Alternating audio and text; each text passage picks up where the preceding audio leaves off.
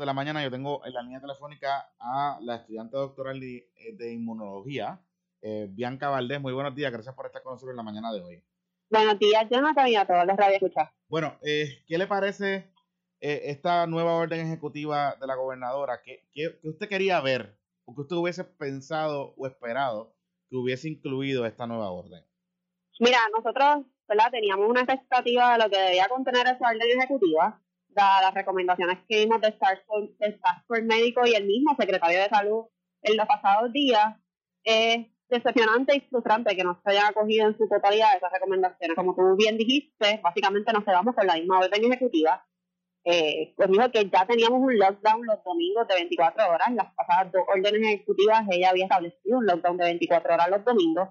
Solamente se baja un 25% a la capacidad de centros comerciales, salones comedores e iglesias nosotros esperábamos, ¿verdad? Y que se, hubieran sido un poquito más restrictivas, eh, como cerrar los comedores de los restaurantes, cerrar los centros comerciales de tipo cerrado y las iglesias. Ahora mismo, y con las restricciones que muy bien presentó el doctor Reyes durante la tarde de ayer, necesitamos medidas un poco más restrictivas para poder realmente manejar el alza exponencial en contagios que tenemos.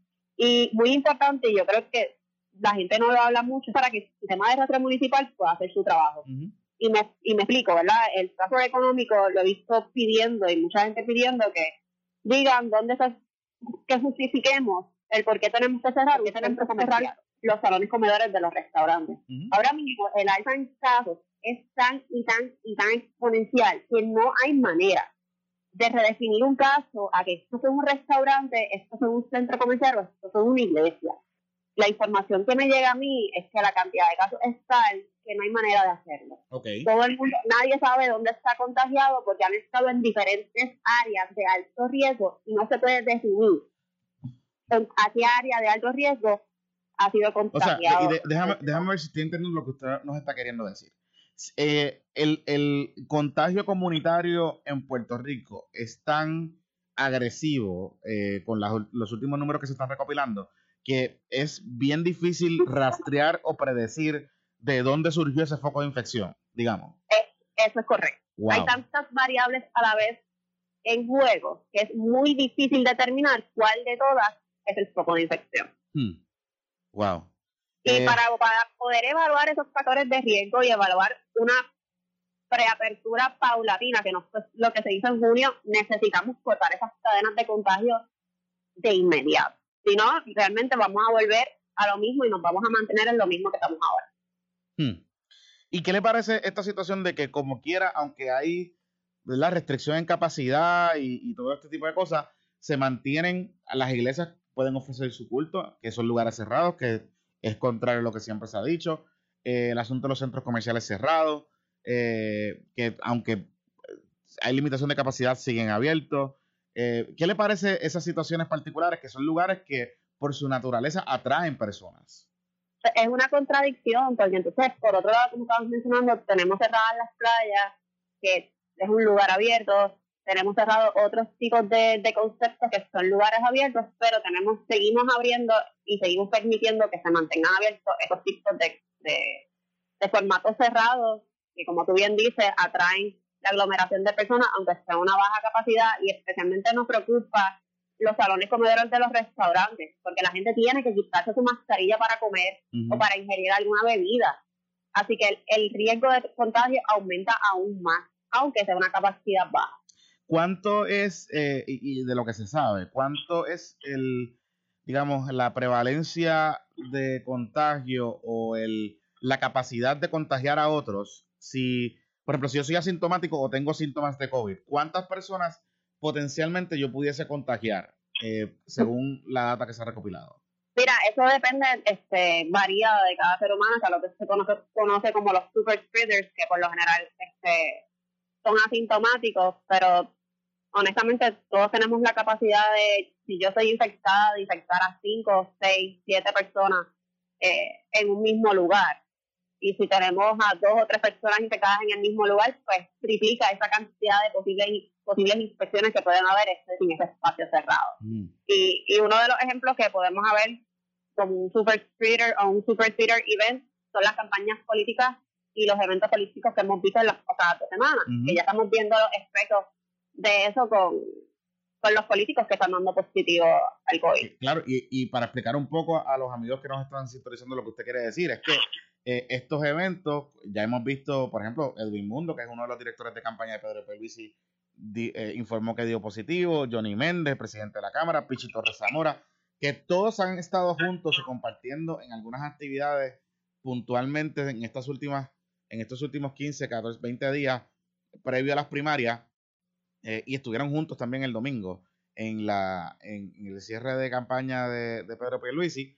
Eh, y lo importante aquí es, y usted me corregirá, que como por la naturaleza de estas actividades y eventos, como se movían por varios lugares y, y, ¿verdad? y abrazaban a personas y, y estaban, no utilizaban las mascarillas correctamente, pues la potencialidad de contagio y de propagación del contagio es altísima en estas actividades. Estás en lo correcto y más cuando no se, no se utilizaba correctamente la mascarilla. O sea, el que tú tengas una mascarilla, independientemente la estés utilizando correctamente, no se estaba respetando el distanciamiento físico de seis de distancia. Así que el que tú tengas una mascarilla no quiere decir que te puedes acercar a otra persona, porque no va a ser igual de efectivo el que tú estés cerca o estés lejos. Así que eh, tiene toda la razón. Mm. Y esas personas que estuvieron participando en las pasadas dos semanas de estos eventos en espacios cerrados y en todas las caravanas deberían responsablemente aislarse y mantenerse en una cuarentena preventiva. Eso le quería preguntar. El asunto de, de que hoy, digamos, aquí en, la emisora, alguien de positivo o, o se hizo la prueba y dio positivo a COVID, aunque esté sintomático o no, y yo me decido hacer la prueba en ese momento. Eh, ¿Cómo funciona esa, esa dinámica? Porque yo tengo entendido que si yo me hago la prueba hoy puedo dar negativo, pero no necesariamente significa que no tenga el COVID. Eso es correcto. Mira, si yo, si yo traigo en conocimiento de que he tenido contacto, y cuando digo contacto es que he estado a menos, seis, a menos de 6 pies de distancia o más de 15 minutos con una persona que dio positivo a COVID, yo tengo que esperar por lo menos unos 5 a 6 días, aislarme inmediatamente, pero unos 5 a 6 días para realizarme una prueba molecular y determinar si en efecto fui contagiado de COVID. El hacértela el otro día de enterarte de que estuviste eh, con una persona que dio positivo a COVID no necesariamente va a ser efectivo, porque no necesariamente te has contagiado o el virus ha tenido la el tiempo para replicarse en tu cuerpo y que pueda ser detectado. Mm. por eso mi recomendación a todos los políticos que rápido que se enteran que, por ejemplo, Johnny Méndez dio positivo, que rápido salió Pedro Pierluisi eh, y otros políticos hacerse la prueba molecular de inmediato y han dado negativo, les he recomendado que uno se mantengan en cuarentena y aislados y de ser posible se repitan la prueba la próxima semana mm. para asegurarse de que este resultado es real. Sí, que al final del día eh, eh, esa ventana de periodo es muy importante, muy determinante para este particular. Es eh, correcto. Hmm. Ya para finalizar, en términos de, de, las, de las pruebas, yo no escuché nada en la orden ejecutiva de, de aumento de pruebas, de aumento de capacidad, de, recursos como tal para identificar. No sé si eso es algo que está incluido en el documento y que no se dijo o simplemente no, no está incluido en esta orden ejecutiva nueva. Yo entiendo que eso no va a estar incluido en la nueva orden ejecutiva. Sí me, me sorprendió que ni siquiera se, hizo mención sobre, aunque no estuviera en la orden ejecutiva, sobre qué pasos se iban a seguir para uno, aumentar la capacidad de pruebas que se están haciendo en Puerto Rico y dos, la famosa campaña educativa el deber ministerial del Departamento de Salud en, en esta emergencia de educar y dar dinero aprobado, de educar a la población eh, efectivamente sobre el uso correcto y las medidas saludistas que tenemos que tener como ciudadanos. Definitivamente, y eso es lo más importante, porque al final del día, para cambiar comportamiento, tenemos que educar a la gente. Todo eso es correcto. Estaremos bien pendientes, como de costumbre. Gracias por estar disponible para nosotros en la mañana de hoy. Buen día. Gracias a ti por la oportunidad. Igual. Amigos, Bianca Valdés, quien es estudiante doctoral de inmunología. Hay algunas organizaciones que han estado un poco preocupadas con esta nueva orden ejecutiva. Yo tengo en la línea telefónica a Marisol Vega, quien es portavoz de Azores, que es la asociación que agrupa a restaurantes y eh, comerciantes de la industria de comidas en Puerto Rico. Muy buenos días, gracias por estar con nosotros en la mañana de hoy. Sí, muy buenos días a todos. Bueno, eh, ¿qué le parece esta nueva orden ejecutiva a, sus miembros, particularmente con la restricción del 25% eh, en los salones eh, comedores en los, en los lugares de comida en Puerto Rico? Mira, sin duda estamos, como todos sabemos, enfrentando un momento muy difícil, muy difícil como país y muy difícil como industria. Pero eh, el, tener el 25% de aforo es lo primero que quería aclarar. Durante es bien importante que entendamos que en esta nueva orden ejecutiva y agradezco por esta oportunidad eh, los restaurantes nosotros estábamos operando en un 50% de aforo este, en esta orden ejecutiva vamos a bajar a un 25%, pero ese 25% es en salones comedores interiores. Eh, ayer hubo una pequeña confusión, pero ese es uno de, de los puntos importantes, ¿no? Para, para poder comunicar. Eh, así que los restaurantes van a poder seguir operando al 25% de su capacidad. Eh, en la próxima orden ejecutiva van a poder tener sus terrazas con un distanciamiento físico de 6 a 9 pies, eh, como, como dispone, ¿no? Este, el distanciamiento físico. Y van a poder eh, seguir brindando los servicios de eh, delivery, servi, servicarro y para llevar. Sin duda es un golpe, sigue siendo un golpe este, sobre todo al pequeño, ¿no? Al pequeño comerciante, al pequeño restaurante que eh, eh, el, hecho de que pues ahora pues tenemos una capacidad ¿no? de eh, menor en nuestros salones comedores. Hmm.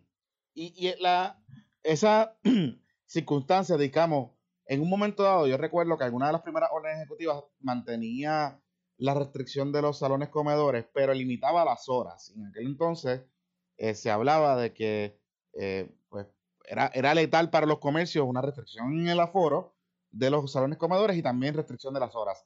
En, en esta circunstancia, ¿es distinto el impacto? No, mira, el impacto obviamente varía de acuerdo a la situación o, la, o, o, las condiciones de, de, apertura que podemos tener.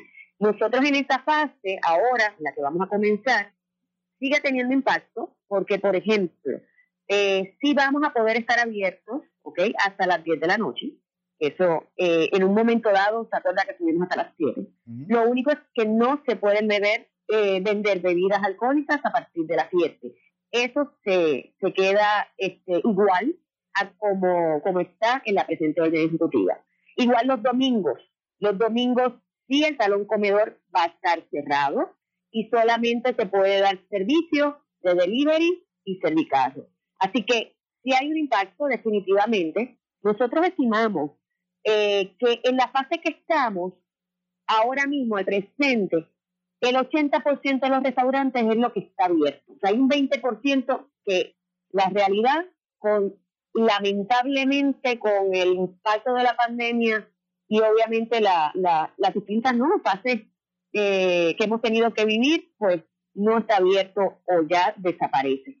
Con esta nueva fase, nosotros entendemos que puede ser que un 15% de, de ese 80 que está, que es el, número que está abierto, un 15% de, este, de nuestros empleos, pues la realidad es que, eh, eh, no te quiero decir desaparecen, pero mm.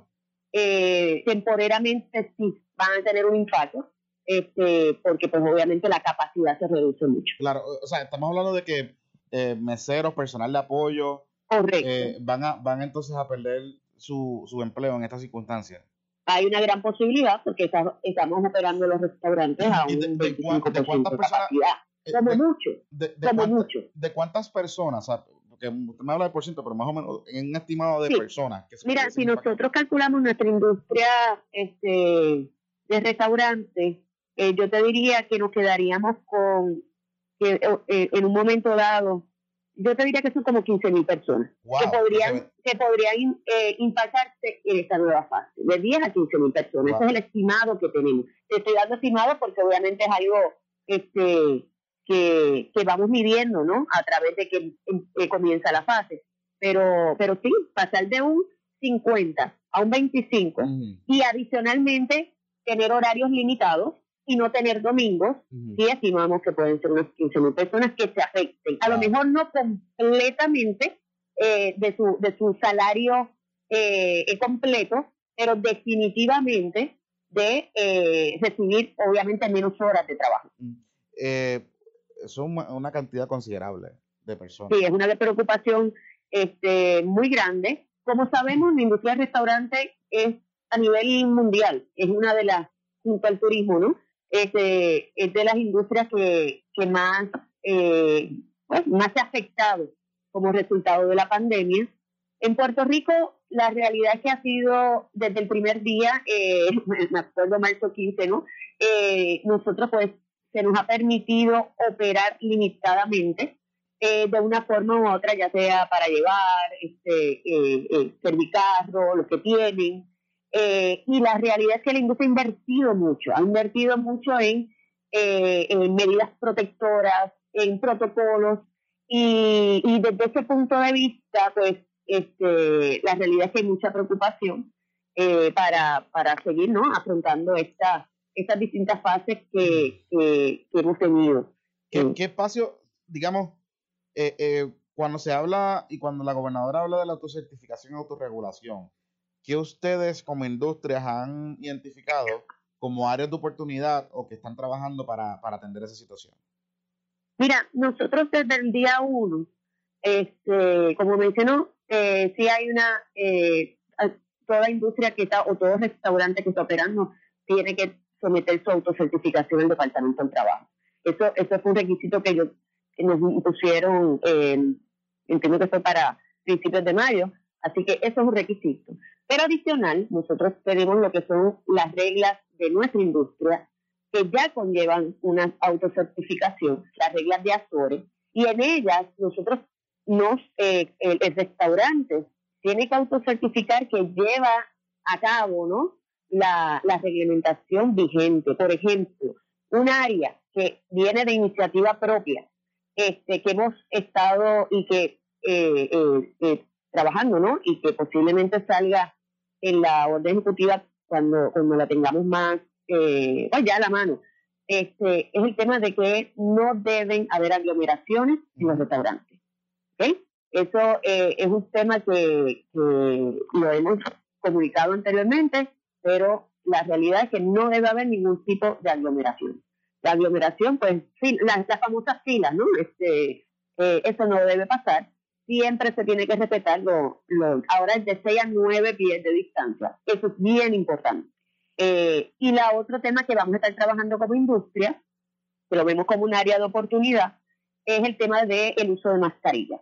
Porque si bien en los restaurantes han sido muy estrictos, en su mayoría, de eh, exigir desde el principio, ¿no? A diferencia de otros estados, el uso de la mascarilla, pero hemos visto que eh, a la que se sientan el, nuestros clientes en la mesa, a lo mejor, pues, se liberan un poco, ¿no? De, del estrés este, que estamos viviendo. Y la realidad es que debemos empezar a educar que esa mascarilla debe ser, eh, pues, nos la quitamos para comer y para beber, pero si estamos en algún tipo de socialización, no debemos poner la mascarilla. Esa es un área que como, como asociación nosotros vamos a estar, este, como tú bien mencionas, reforzando.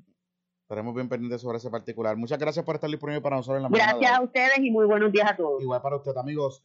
Eh, Marisol Vega, quien es portavoz de Azore, la asociación que agrupa precisamente a miembros, eh, a componentes de la industria de restaurantes y de comida en Puerto Rico. Antes de irme a la pausa, tengo en la línea telefónica al alcalde del municipio de Bayamón, Ramón Luis Rivera, hijo. Muy buenos días, alcalde. Gracias por estar con nosotros en la mañana de hoy. Sí, muy buenos días para ustedes, buenos días para todos los que escuchado de todo Puerto Rico. Representa, eh, eh, alcalde, disculpe, eh, arrestaron esta mañana al representante de Nelson del Valle, quien representa parte del municipio de Bayamón. Eh, ¿Usted entiende que él debe renunciar a su escaño? antes de contestarte esta, esta, pregunta, sí. Déjame decirte que siempre es triste para todo, debe ser triste para toda la ciudadanía, incluyendo este servidor, el que un funcionario público pase por una situación como esta. Debe ser doloroso también, muy doloroso para la familia.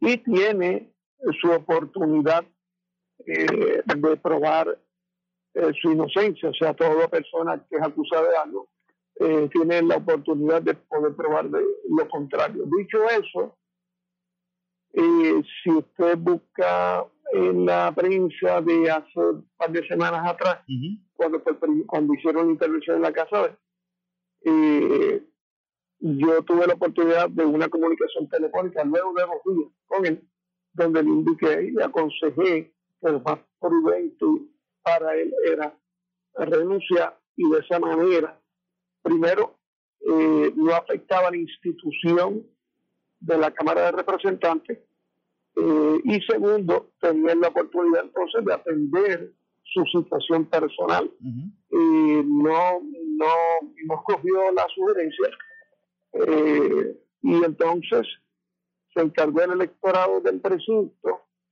de derrotarlo en las primarias pasadas, así que no, no está en la papeleta del partido no progresista.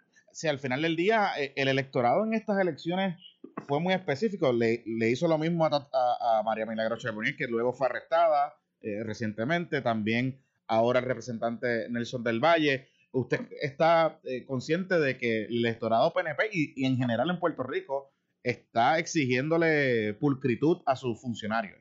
Sí, y qué, y qué bueno. Qué bueno que, qué bueno que sea así, que el electorado eh, atienda estos asuntos. Eh, yo creo que eso es positivo para la democracia. De hecho, eh, con, hace un par de semanas eh, también tuvimos una reunión de los coordinadores de la, la parte que representa Bayamón es pequeña, es un distrito y que el, peso electoral está en Tualba. Okay. los distritos eh, legislativos para poder ser completar, si no llega a los 95 mil habitantes, pues entonces se coge un pedacito de otro pueblo. Ese es el caso en Bayamón del precinto 9 y del precinto 12, que es el que él representa. Mm. Él, cubre eh, eh, algunos sectores de los campos, o sea, eh, unos tres barrios de los campos de Bayamón. No sé, hay unidades electorales, no dice una unidades electorales. Esas unidades electorales se reunieron y, allí se les habló. Y, yo tengo que ser honesto, yo les dije a ellos que los procesos de primaria eran la oportunidad de que los electores pudieran purificar, depurar las papeletas camino a las elecciones y aparentemente pues así lo hizo el electorado de ese precinto. Al, alcalde, eh, desde el punto de vista del PNP y, y con una elección general tan cercana, son ya dos legisladores eh, que han sido arrestados, eh, se habla de algunos legisladores adicionales que están siendo investigados de ambos partidos, pero que pudiesen ser arrestados antes de las elecciones en las próximas semanas. ¿Cómo queda el PNP de cara a un electorado que claramente eh, está enviando mensajes a través del voto de que no quiere a funcionarios investigados en la papeleta. Bueno, yo, entiendo que tanto el Partido Nuevo Progresista como el Partido Popular, que son los que están, que comparten eh, asientos en la Cámara Legislativa, eh, yo, yo lo veo, contrario a lo que pueda pensar otras personas, yo lo veo positivo en el sentido de que se está purificando, de que primero de que las agencias eh, el sistema de justicia está trabajando, está señalando a aquellos que pudieran estarle fallando el pueblo eh, y sacarlos entonces del camino y que se queden solamente aquellos que realmente le están sirviendo al, pueblo de una manera honesta. Así que yo lo, yo lo veo positivo. Esto, estos son procesos de purificación de los sistemas. Siempre vamos a tener eh, alguna persona que pique fuera del hoyo, como pasa en el sector privado, pasa en la banca, pasa en el comercio, pasa, pasa en las iglesias, y, y, entonces los sistemas tienen que depurarse, tienen que, y esto es parte de ese proceso. Así que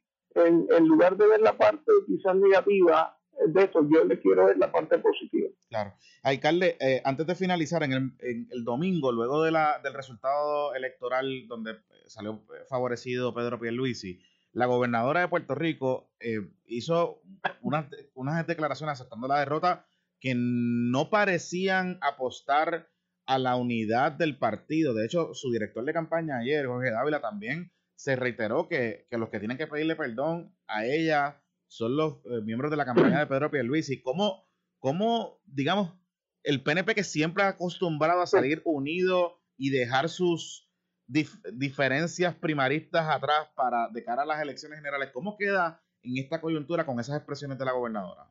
Bueno, mira, número uno, eh, siempre después de un proceso primarista va a haber unos días de, de, de cambio, de, de, que las personas que quizás no fueron eh, favorecidas, pues necesitan para poder asimilar todo, poder entenderlo y entonces eh, aceptar lo que ha ocurrido. yo quiero separar a dos personas. Yo quiero separar la gobernadora de Jorge Dávila. El caso de la gobernadora puede entenderlo, y, la gobernadora, fíjate, que no creo que haya sido ofensiva ni nada por el estilo, meramente eh, dio su parecer y yo estoy seguro que la gobernadora de Puerto Rico en su momento dado hará su manifestación de que participará como, como otro elector en el proceso electoral y que votará eh, por los candidatos del Partido Nuevo Progresista. Yo estoy seguro que esa va a ser la posición de la señora gobernadora. Y, y ahora pues ella se va a estar concentrando, como lo hizo ayer, en el trabajo gubernamental y, ayer demostró eso en, la conferencia de prensa que hizo. En cuanto al señor Luis Dávila, a mí me sorprende la actitud de Jorge, porque yo conozco a Jorge Dávila hace mucho tiempo y, siempre lo he conocido como, una, como un gran profesional, eh, pero en los últimos tiempos, por alguna razón que desconozco, eh, eh, hace manifestaciones públicas que no eran las usuales de él. Mm. Eh, no sé si es que está pasando por algún proceso personal, no sé eh, si, si, es que ha cogido esto a pecho o, personal, pero yo cuando analizo los anuncios de campaña, yo no vi ningún anuncio que atentara contra la dignidad o asuntos personales de ningún candidato. Siempre, y Jorge David lo sabe, que en campañas políticas va a haber lo que le llaman la campaña negativa, donde un candidato trata de definir al otro candidato de cierta manera. y eso no es nada eh, fuera de lo normal. Por esta razón no veo eh, cuál es eh, la crítica de Jorge Dávila, porque él conoce perfectamente bien esto, que no sea que a lo mejor por alguna razón esa reacción de esa manera y puede ser razones personales. Interesante.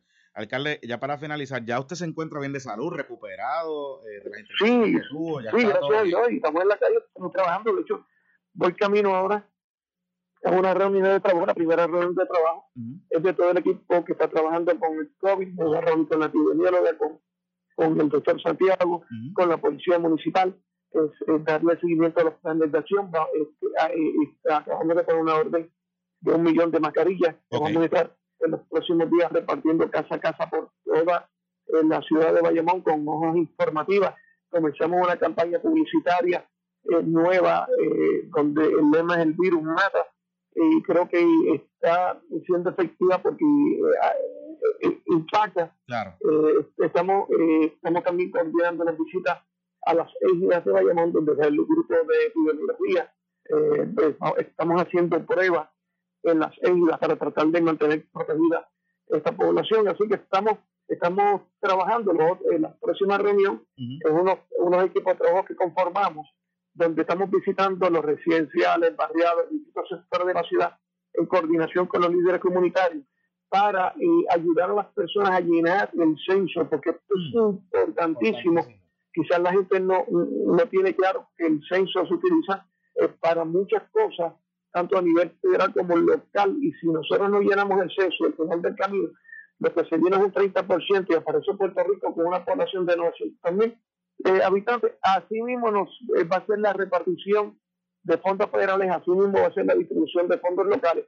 Y para que tengan una idea, imaginemos que el, el, Departamento de la Vivienda Municipal, que tiene hoy en día 2.300 vouchers y un presupuesto como de 15 millones de dólares federales, que eso vaya a 5 millones. Eso representaría perder unos mil vouchers. Wow. Eh, mil familias que se quedarían en la calle. Y así usted va cogiendo eh, programa federal tras, tras programa federal y el impacto sería brutal. Además, que el censo son estadísticas que utilizan las instituciones de sin de lucro para hacer, trabajo en distintas comunidades. Se utiliza, por ejemplo, por el gobierno para entonces establecer los planes de trabajo, la política pública. Le voy a poner un ejemplo.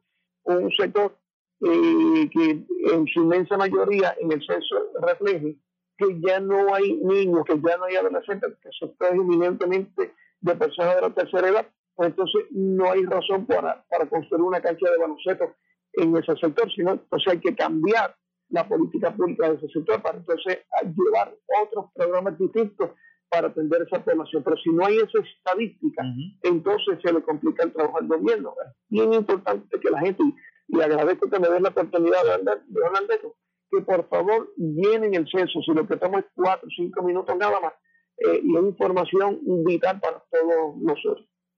Alcalde, gracias por estar disponible para nosotros en la mañana de hoy y vamos a seguir llevando ese mensaje del censo porque es bien importante. Se nos va la vida con esa Seguro que sí. Buen día. Muchas gracias. Ah, Muchas gracias. Amigos, el alcalde del municipio de Bayamón, Ramón Luis Rivera Hijo, eh, que le había pedido, de hecho, le había orientado al representante Nelson del Valle hace varias semanas que renunciara eh, y que se concentrara en su situación personal. Eh, y de hecho, utilizó su mullero en las unidades